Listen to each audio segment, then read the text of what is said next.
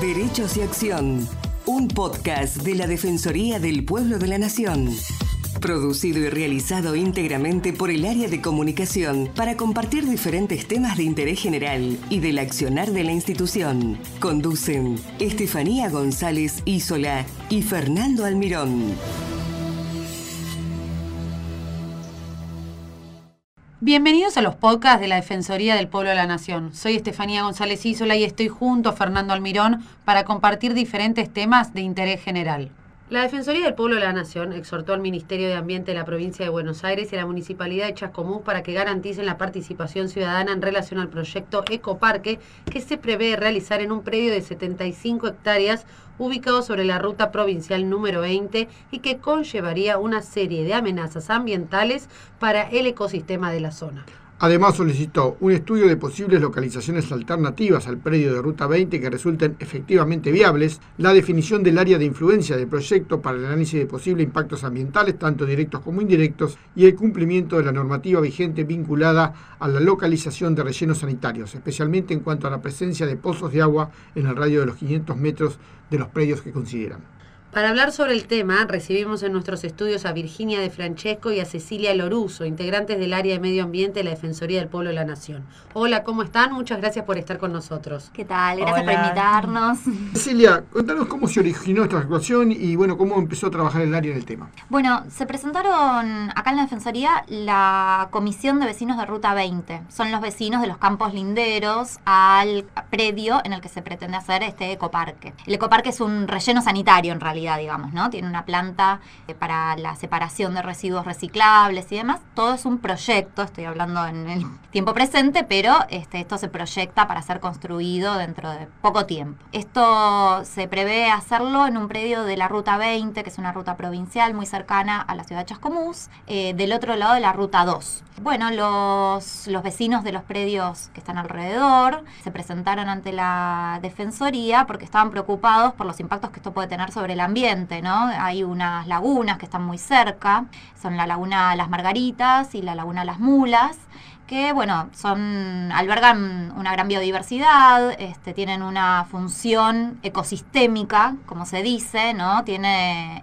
un, rol en la preservación de, las, las sequías, las inundaciones, este, bueno, atrapa carbono, que es lo que produce el cambio climático, entonces también tienen, como todo humedal, tienen un rol en eh, la, preservación del ambiente en general, digamos, no solamente ahí puntualmente, sino que forma parte del sistema general para, beneficio de todos. Y bueno, esto es una zona, esta zona de la Ruta 20, en la que hay muchas lagunas, humedales, este, bajos, es una zona baja en general, de hecho, las napas están muy cerca de la superficie, por lo tanto el proyecto, eh, digamos, no es como un relleno sanitario normal en el que uno hace un pozo, digamos, por decirlo fácilmente. Un, pozo y entierra. Y entierra la basura adentro del pozo, sino que acá lo que se proyecta es construir en altura, digamos, una, una contención para esos residuos que se vuelquen ahí adentro. Este, bueno, esto podría generar, eh, digamos, una, diferencia en cómo hoy escurren las aguas. Este, bueno, habría que ver qué pasa con los efluentes, en los periodos en que esto se inunda. Eh, bueno, cómo esto afecta este, tanto las napas de agua, los, como decían ustedes, que, bueno, que se recomendó en relación al tema de los pozos de agua, porque la, fuente de agua de la zona son los pozos subterráneos, los acuíferos subterráneos, entonces este, hay una preocupación por cómo este, se, se, puedan ver afectados. Bueno, estas eran las preocupaciones que acercaron este, los vecinos de ese, de ese predio. Entonces empezamos a trabajar eh, pidiendo información a las autoridades que tienen competencia. Competencia, claro. En especial por supuesto, en primer lugar, eh, lo que en ese momento era la OPDS, que ahora es el Ministerio de Ambiente de la provincia de Buenos Aires, que es la autoridad ambiental del distrito, digamos, Este, y la que tiene a cargo la realización de los, las evaluaciones de impacto ambiental y demás, pero también al Ministerio de Ambiente de la Nación, porque esto forma parte de un plan federal eh, de erradicación de basurales a cielo abierto.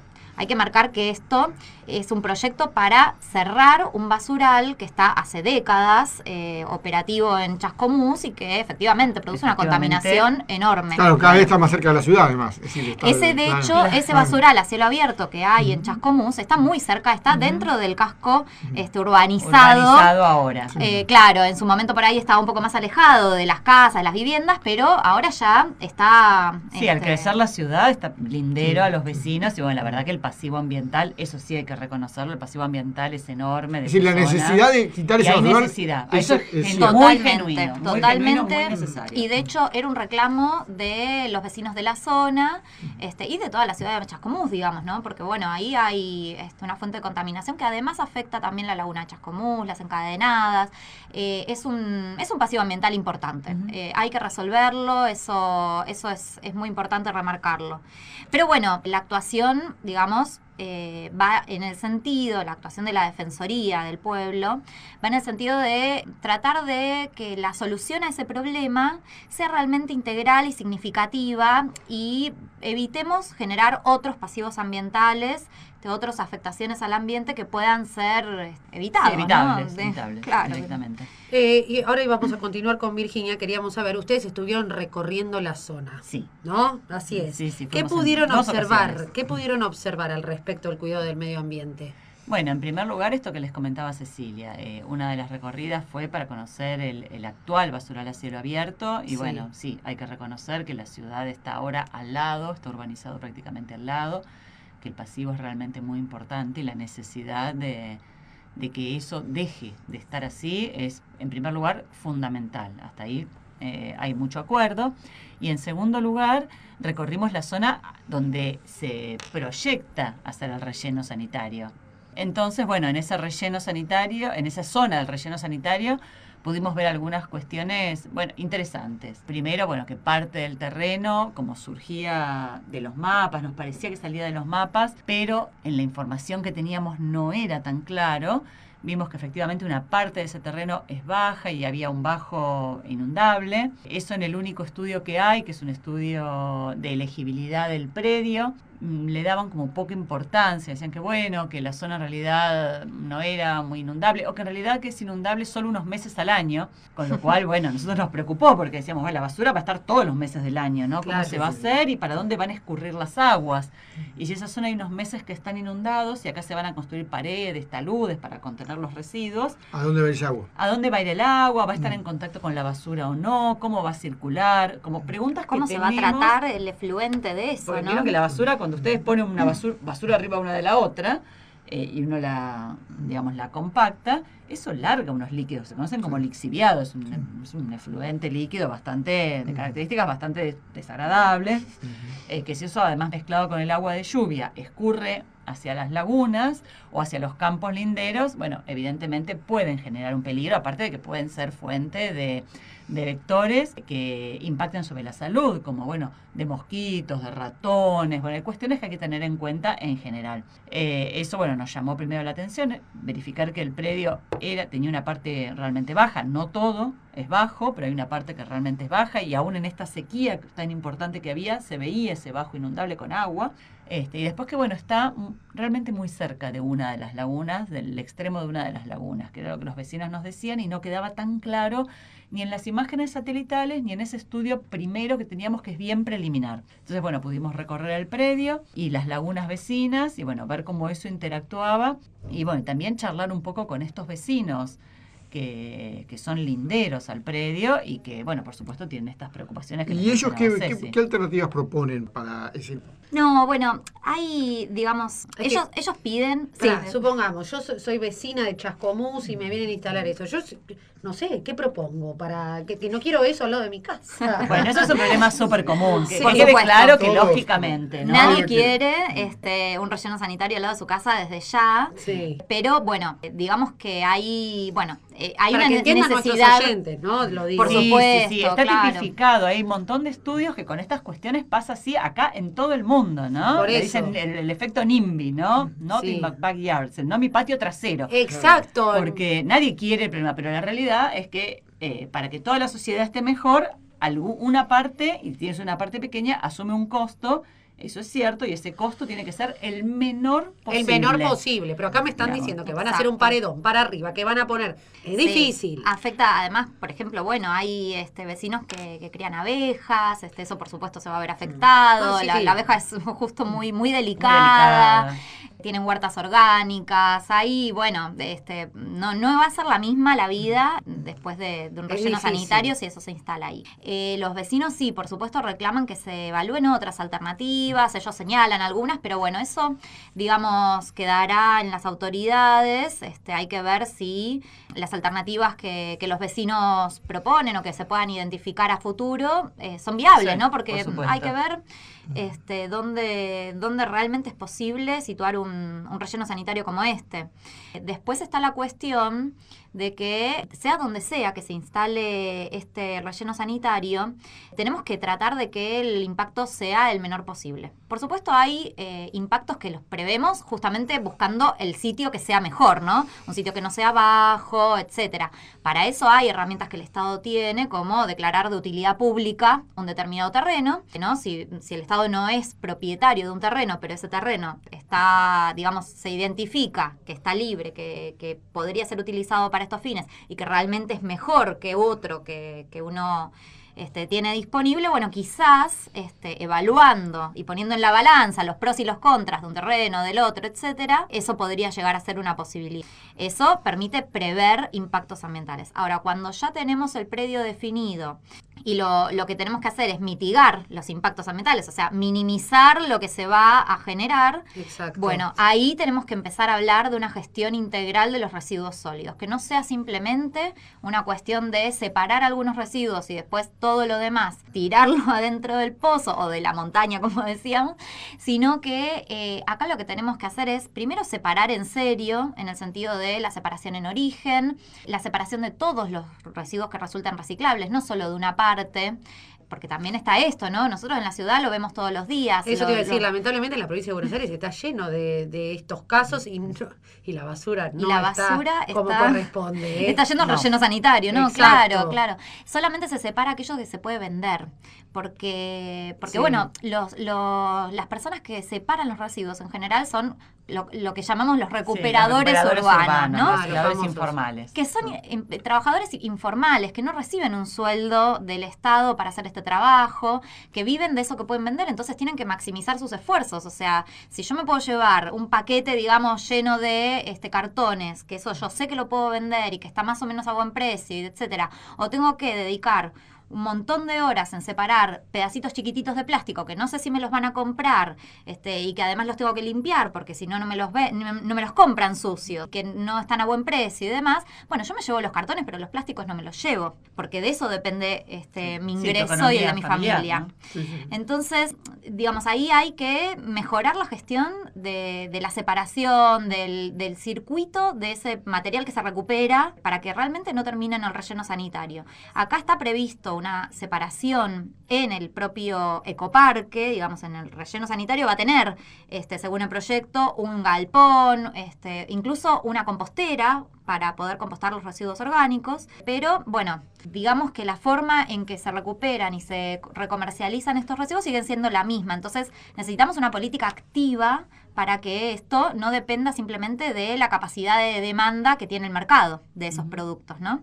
Y además, otro punto es... Claro, con una visión más eh, ambientalista también, ¿no? Con- Exacto, Sí. bueno, y bien vinculado a la cuestión ambiental, eh, reducir al mínimo posible la toxicidad de los residuos que van al relleno sanitario, porque hoy por ahí hay residuos que no son recuperables, pero que son inmensamente tóxicos. Sí, a todos les ha pasado, ¿no? Un resto de pintura que a todos nos pasa, ¿dónde se tira? Te queda un pedacito de pintura, la- el, el envase, no sabes dónde ponerlo, Una un solvente, pila, las Totalmente, pilas. sí, sí, sí. Hay cosas Un que hay un termómetro rol- que uno se le rompe y es eso adentro tiene mercurio. mercurio. ¿Ves Sí, que como uno sí. se queda pensando con muchas cosas, uno se tomó conciencia, no sabe muy bien, queriendo, aún queriendo hacer las cosas bien, no sabe muy bien qué hacer con ellas. Entonces ahí hay un rol importante del Estado y también del sector privado, pero que tiene que estar fustigado, digamos, por el Estado, por la necesidad, para empezar a dar solución a estas cuestiones y que no vaya todo a un relleno sanitario o peor aún a un basurero a cielo abierto. Exacto. Por lo que estuvo contando eh, Cecilia, el camino no fue el correcto. Entonces, mi pregunta es la siguiente. En estos casos y conforme a las leyes ambientales, ¿cómo se debe proceder para ejecutar un proyecto de esta magnitud?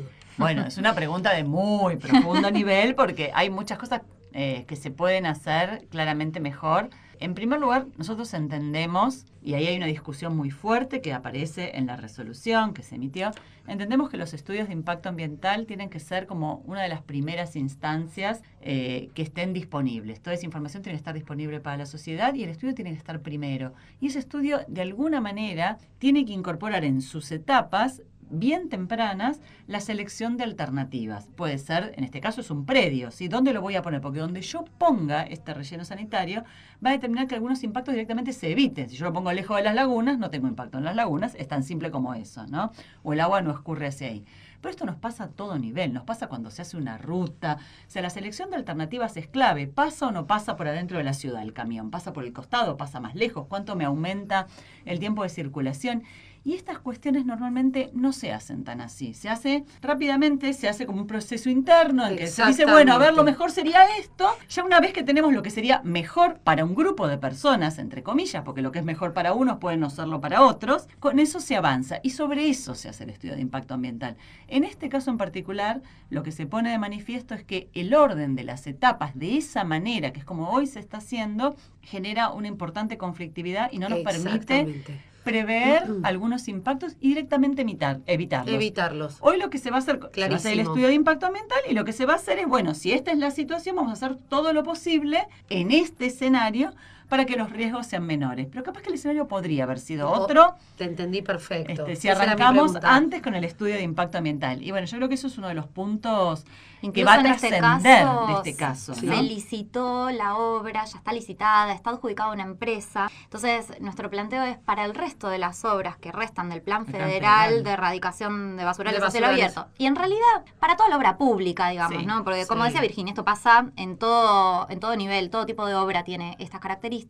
Que primero se hagan los estudios de impacto ambiental, Por el procedimiento pregunté, de evaluación el de impacto camino no es el ambiental. correcto, está no mezclado. Es, claro. Está mezclado. Sí, sí, hay, hay bueno, de Hay alguna manera... La normativa no es tan, tan, tan clara. Clara. Para nosotros es evidente, ¿viste? Cuando uno lo ve y Exacto, lo para lee, mí es evidente. Pero viste que está la ley y la interpretación. Y esa interpretación para algunos es un poco distinta. Nosotros hacemos esta interpretación, creemos que está del lado de que los impactos sean menores, del lado de que la conflictividad social sea menor, porque con más información, más a tiempo, más temprana, algunas cosas se pueden anticipar y que si hacemos ese cambio conceptual este, de interpretación de la norma sin cambiarla, ¿eh? No, no, incluso siguiendo el espíritu de la propia De la ley propia de- general del ambiente, digamos, ¿no? Porque esa es la ley que rige este, La ley marco de la cuestión del estudio de la, de la evaluación de impacto ambiental, ¿no? Entonces, siguiendo el espíritu de esa ley, bueno, uno considera que esto tiene que ser previo a establecer Totalmente. contratos, a definir este, la- las cuestiones principales de- del proyecto, ya están definidas cuando uno hace la licitación. Entonces, esto tiene que ser antes. Bueno, entonces la conclusión es que llegó la Defensoría sería esto, el pedido de que eh, se haga un estudio de impacto ambiental y, bueno, por supuesto, eh, que se par- eh, haya participación ciudadana también. Sí, tal cual. Y lo que hicimos además, eh, dada la, la característica particular del entorno, que era una zona baja, este, y que hoy todavía no tenemos una ley de humedales, fue pedir que este estudio de impacto ambiental este, tenga una mirada orientada a humedales, digamos, que presten atención a cómo circulan las aguas, de dónde, cuánto tiempo la zona está inundada y cuánto es una zona seca, que la parte que está inundada es parte del ciclo digamos, ¿no? El humedal, esta parte inundada, parte seca, entonces que eso se preste atención. Estos taludes que se van a hacer, cómo interrumpen la escorrentía, el agua que va a permear, cuánto va a estar en la napa, porque también hay ríos subterráneos. Entonces, que esa mirada, que muchas veces nuestros estudios de impacto ambiental son